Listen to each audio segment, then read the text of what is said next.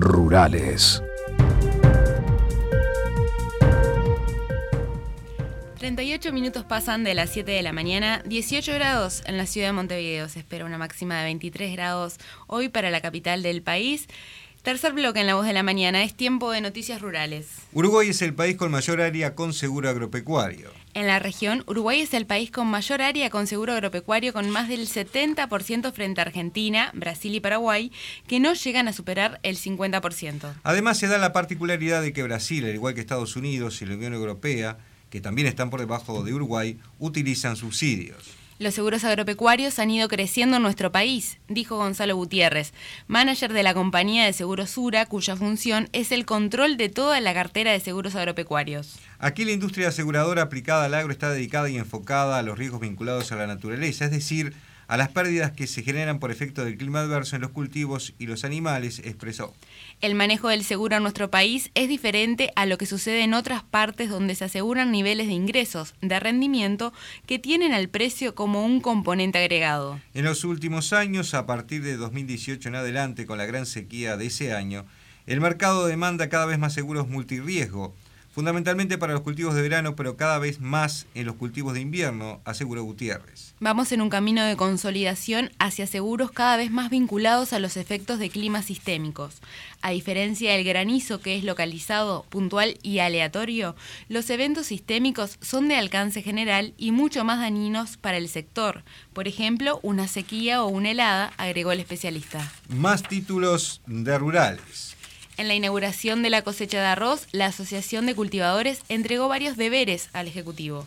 En el mediodía del jueves se llevó a cabo la inauguración de la cosecha de arroz 2021 que tuvo lugar en el establecimiento de Martín Arrarte en el departamento de Rocha. En la parte central del acto se dio la exposición del presidente de la Asociación de Cultivadores de Arroz, Alfredo Lago, quien se refirió a las necesidades y logros en el último año y definió la actividad arrocera como promotora de oportunidades. Destacó la importancia del riego en el establecimiento anfitrión, cuya agua proviene de la represa de India Muerta y llega a la chacra por gravedad luego de transitar 150 kilómetros, siendo el sistema de mayor capacidad de riego en área en todo el país y el más eficiente. Además, cuestionó la falta de apoyo que ha tenido el sector arrocero, por la cual la zafra anterior, 2019-2020, fue la menor en superficie de siembra en 30 años. Si entonces hubiéramos tenido más área, en el 2020 hubiéramos generado un incremento de por lo menos 100 millones de dólares en divisas por exportación, que le habría venido muy bien a la economía uruguaya, dijo Lago. No obstante, Lago resaltó el buen relacionamiento con el gobierno. ACA entiende la nueva realidad que vive el país y el mundo y en base a eso adaptamos rápidamente los postulados sobre el accionar del gobierno, los cuales también fueron bien entendidos, dijo Lago. Por su parte, en el cierre de la parte oratoria, el presidente Luis Lacalle Pou resaltó el número de miembros del Poder Ejecutivo en el acto, lo que muestra la importancia que se le da al sector. Dijo que este año la situación es mejor porque creció el área, porque el BROW vuelve a ser un banco productivo, porque el gobierno decidió no aumentar el gasoil además del precio específico que acá consigue, y es mejor porque hay una previsibilidad. El compromiso de gobierno es entender la realidad y escuchar a las gremiales, dijo la calle lo que venimos a hacer hoy, aparte de agradecer al que empuja, al que emprende, al que en el mal momento igual le echa el hombro, al que entiende que el arraigo en la tierra es una forma de vida y de criar su familia, y eso, como decía José Luis, me parece que es para agradecer, es para reconocer, porque ahí es donde crece el país. No es el Estado que hace crecer el país, el Estado tiene que facilitar para que los que laburan hagan crecer el país. Esa es la función nuestra. Porque el gobierno tiene que funcionar el estímulo del sector privado tiene que ser funcional. Y acá, y con esto termino, no se trata de una competencia panfletaria y ridícula de decir el Estado eh, no y el mercado sí o a la inversa. Porque si no hay una escuela que funcione, no hay familia fincada. Y porque si no hay una antena en Paso del Cerro, Tacuarembó, que dé señal para el pueblo, los gurises se van y la gente también. Y así sucesivamente. Entonces, el compromiso del gobierno, ¿cuál es? Entender la realidad escuchar a las gremiales, yo creo que ACA es una gremial eh, potente, responsable y, de mucho sentido común, porque obviamente nosotros, la torre ejecutiva es una romería, recibe mucha gente. Pero cuando llega un planteo lógico, un planteo sensato y un planteo justo, te aprieta a cumplirlo. Y dentro de nuestras posibilidades hemos avanzado, falta mucho. Mi compromiso es que el año que viene, cuando me pasen lista y me digan el discurso, digan cumplido, cumplido, cumplido y vamos por las próximas cosas. Muchísimas gracias.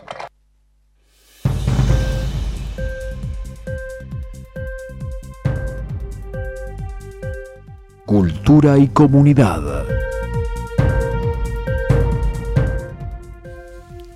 43 minutos pasan de las 7 de la mañana, momento de abordar temas de la comunidad en la voz de la mañana.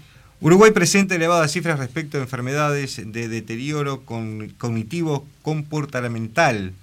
Actualmente se estima que son 55.000 las personas con estos padecimientos y cada año se suman entre 3.000 y 3.500 personas más. El especialista Roberto Ventura explicó a la mañana que Uruguay, a pesar de las cifras, está bien posicionado por ser una sociedad homogénea, informada y con un excelente nivel profesional.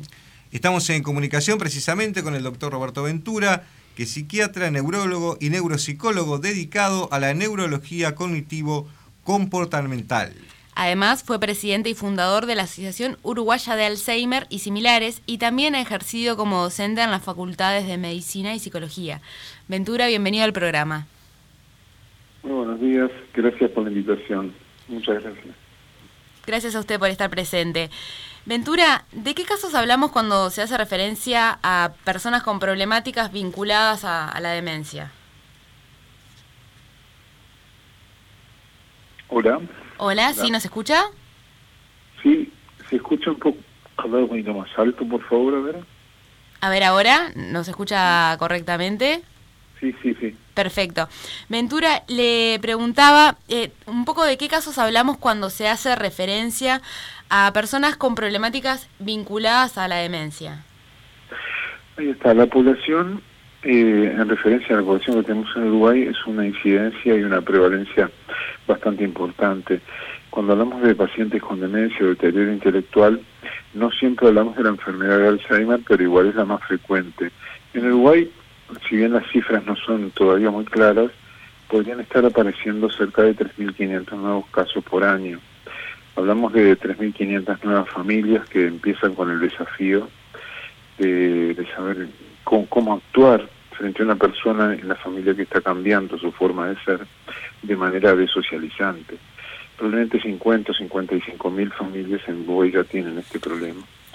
Y es por eso que, civilizándonos, en el 10 de mayo de 1991 fundamos la Asociación Uruguaya de Alzheimer como un cometido de ayudar al, paciente, pero también a la familia, sobre todo a la familia, a poder lidiar con estos temas, que sepan que no están solos y que sepan que hay una forma en que la, medicina, el profesional de salud se puede acercar a ellos para ayudarlos a lidiar con todo este tema que va mucho más allá del uso de medicación. O sea, enseñarlos a convivir con ellos. La problemática es, importante porque en Uruguay todavía no existe un, espacio muy claro para las familias de estos pacientes en el sistema de salud. O sea, tanto la medicina privada como la pública, no hay un espacio claro que necesite porque se te va el tiempo revisando al paciente, ya sea en situaciones policlínicas, que es la más regular, o en domicilio, y la familia tiene mucho para contarte y que tiene que ser asesorada. Todo ese esa entrevista, hace muchos años que empezamos con esto, no era considerado tanto una tarea como médica, sino que nos enseñaban siempre a ver el paciente y después la familia era algo como colateral que nos juntaba algunos síntomas y resolvíamos el paciente en el aquí y en el ahora. Pero en este caso, el paciente que muchas veces no se da cuenta que está enfermo, no sufre por darse cuenta, a veces se lo ve indiferente y contento en su mundo, ¿verdad? Y la familia sufriendo en gran forma y con una sensación de desamparo importante porque del mundo de, la, de los profesionales de la salud pocas veces se invierte tiempo en tener que explicarles todo lo que tienen que hacer.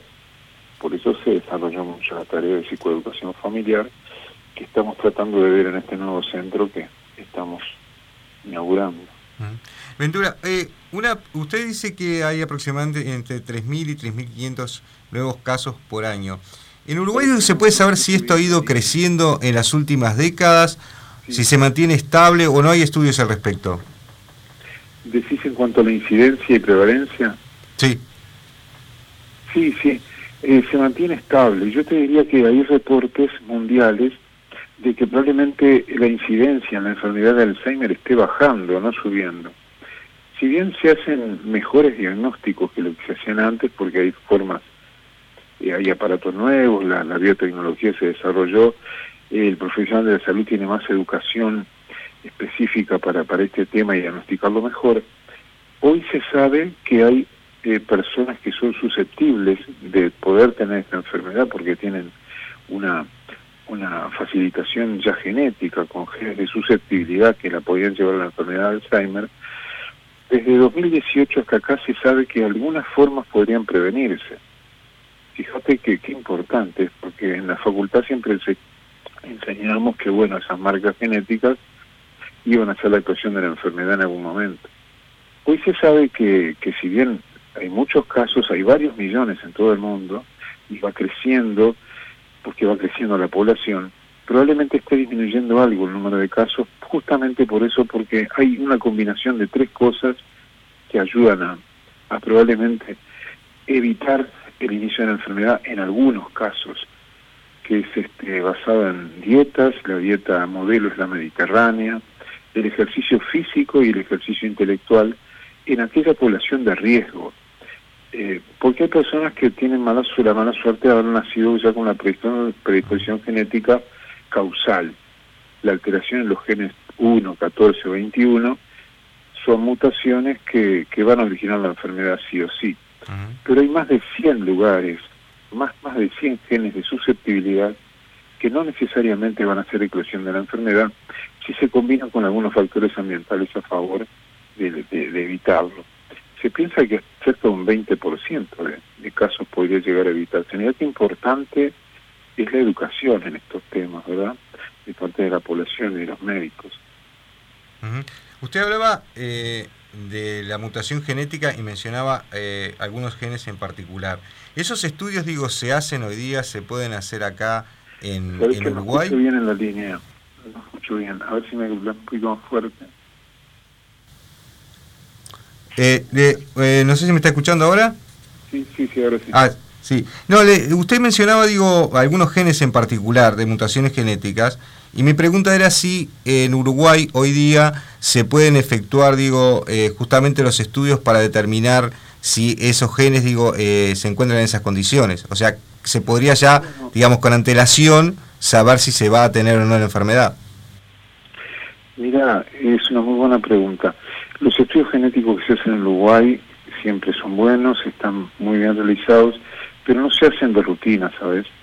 Se hacen en casos de investigación porque lo que te da siempre es probabilidad de tener la enfermedad en estos casos. Hay estudios genéticos que se hacen fuera del país que son tal vez mucho más este, completos y específicos. Los que disponemos en Uruguay nos dan probabilidad de tener la enfermedad y se hacen en casos de estudios especiales. Muchas veces de rutina algunos colegas lo piden, pero te da siempre probabilidad. Y la población en riesgo está ya muy marcada de entrada cuando tenés, son familiares directos del paciente, este, ya sea hermanos, hijos o padres, eh, que marca una predisposición a tenerlo, pero las, por ejemplo, en el caso más duro de la familia, cuando se hereda la herencia en algunas familias que son contadas con los dedos en el mundo mm, es el 1% de los casos. El 1% de los casos hay una marca genética que sí es hereditaria, hay más de tres casos en cada generación de la familia y estamos hablando de poblaciones que ya son siendo están siendo estudiadas, pero son la tremenda minoría, te hablamos del 1, 1 y algo por ciento de todos los casos. Ventura, ¿qué avances científicos hay en el mundo que indiquen una posible cura para el Alzheimer? A ver, ¿cómo? ¿Qué avances científicos hay en el mundo que indiquen una posible cura para el Alzheimer? No, todavía no.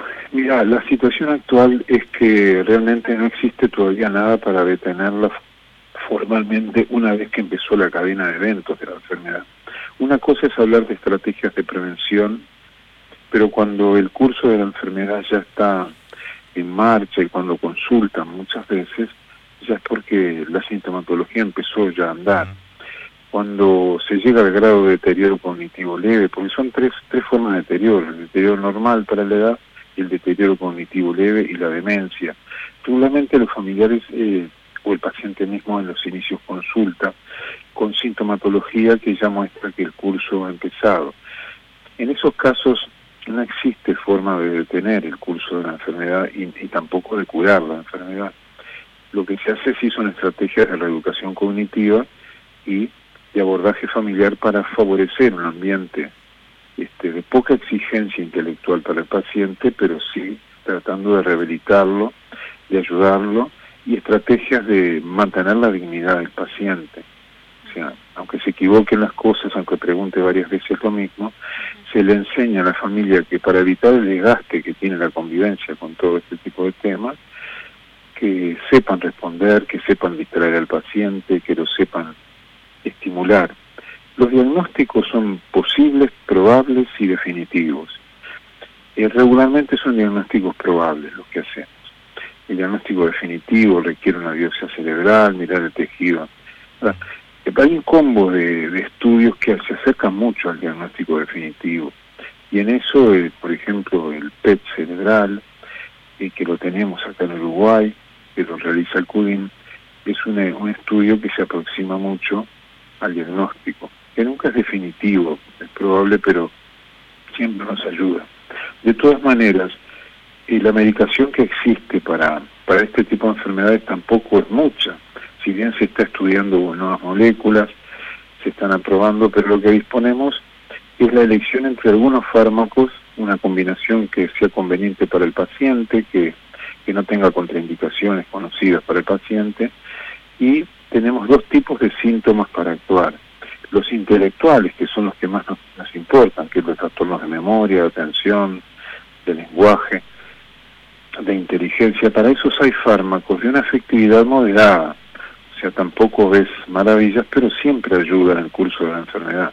Siempre hay un grupo de medicación que se puede dar para estabilizar algo o lograr una mejoría que siempre va a ser transitoria en el caso de la enfermedad de Alzheimer. Y hay casos tan avanzados que ya la medicación para el grupo de síntomas intelectuales no, no tiene mucho sentido.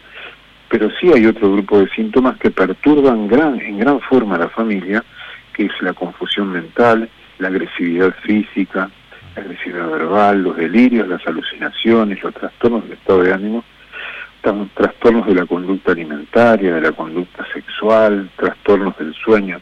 Todo eso trastoca mucho la armonía familiar y hay formas de, de ayudar con medicación y con estrategias no farmacológicas para que todo esto se pueda llevar mejor.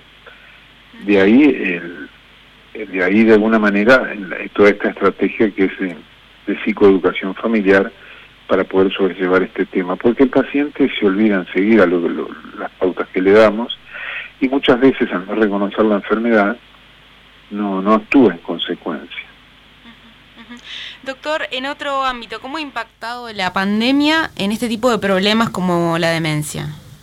¿Cómo ha influido la pandemia? Exactamente, sí. Mira, eh, la pandemia justamente en los enfermos no, no ha influido en forma significativa, sí los cuidadores. ¿Por qué no en el paciente? Porque a medida que avanza la enfermedad y el paciente no es consciente de que está enfermo, se llama nosognosia, ausencia de conciencia morbidez, el paciente requiere que lo tengan en el mismo lugar de alguna manera lo que se pueda. Me refiero a no cambiar de ambiente de forma seguida y me refiero fuera de la casa. O sea, muchas veces pasa, y yo les digo a las familias, ustedes sáquenlo a pasear como ustedes quieran, disfruten con él todo lo que se pueda, pero hay momentos en que se dan cuenta de que la salida de la casa o un viaje fuera del país los perturba, porque las muletas ambientales, de alguna manera, que lo ayudan a, orientarse, el espacio que todavía conoce hay que protegerlo y es el espacio donde él está regularmente siempre. Quiere decir, el paciente que se queda en la casa no le hace daño y de la situación de pandemia ni se entera. Entonces, cuanto más esté en el mismo lugar, protegido, un lugar que esté estimulado, con buena iluminación, lugar cómodo, es mejor. En el caso de los cuidadores es al revés. El cuidador primario, que es el familiar, que muchas veces es que sufre el embate de de la depresión, de la angustia que origina todo esto, de la frustración, tiene que salir a distraerse. Y es difícil porque muchas veces tenés cuidadores contratados que no vienen justamente por el tema de la pandemia o porque están infectados con COVID o tienen el temor de traer el COVID al paciente, que es muy añoso. Y muchas veces esos familiares contratados no van a cuidar al paciente, a veces sí, pero muchas veces no. Yo conozco varios casos donde entonces el familiar tiene que quedarse permanentemente a cuidar al paciente. Y eso cuando no puede salir de ese entorno, no puede salir de, de alguna manera de, de esa situación, puede llegar a enfermarte con, el síndrome del cuidador. No tener la demencia que tiene el paciente, por supuesto, porque no se contagia, pero la persona tiene que distraerse, salir, cambiar de ambiente y romper esa rutina que muchas veces lo lleva a la angustia, a la ansiedad, a la frustración, a la depresión. Hay tres parámetros que están estudiados en los cuidadores y que se dan eh, con frecuencia, no quiere decir que le vaya a pasar esto a un cuidador, pero aumento de cuadros depresivos, aumento de tasa de divorcios y hasta de suicidios y fíjate si será difícil ser un cuidador primario, incluso contratado, estar permanentemente con el paciente que gran parte de las veces está como fuera de la realidad en casos avanzados o con una realidad muy disminuida. Entonces la situación de pandemia no afecta al, paciente porque tiene que estar en el mismo lugar y en su casa, que es donde conviene estar en los casos avanzados, sino a los cuidadores que tienen que distraerse, que tienen, nosotros aconsejamos estrategias para seguir haciendo su vida a pesar de que sigan regenteando el cuidado. Y la situación, y bueno, ni que hablar si el COVID infecta al paciente. Sabemos que es un virus que afecta más allá de, lo pulmonar, de lo respiratorio, y que puede provocar afectación del sistema nervioso también, así como el digestivo. Y yo conozco varios casos de pacientes con deterioro intelectual que han sufrido COVID, que han quedado con un aumento importante de los trastornos de memoria incluso algunos han pasado a estados cuasi demenciales o demenciales.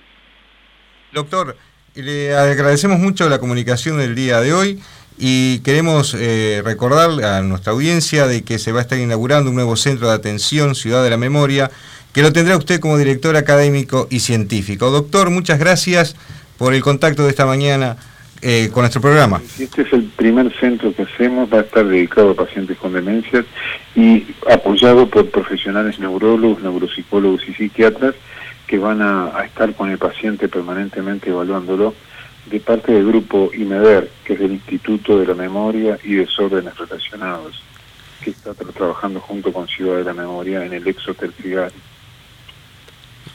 Ventura, muchas gracias por acompañarnos en nuestro segundo programa. Eh, de esta manera, amigos, nos despedimos. Será eh, hasta el próximo sábado el encuentro. Que tengan ustedes muy buen fin de semana y excelente semana. Muy, muy buen fin de semana para todos. Nos vemos. La voz de la mañana en estado de situación, con la conducción de César Barrios y Anaí Acevedo. Noticias, informes y entrevistas. Una producción de la mañana por Radio Oriental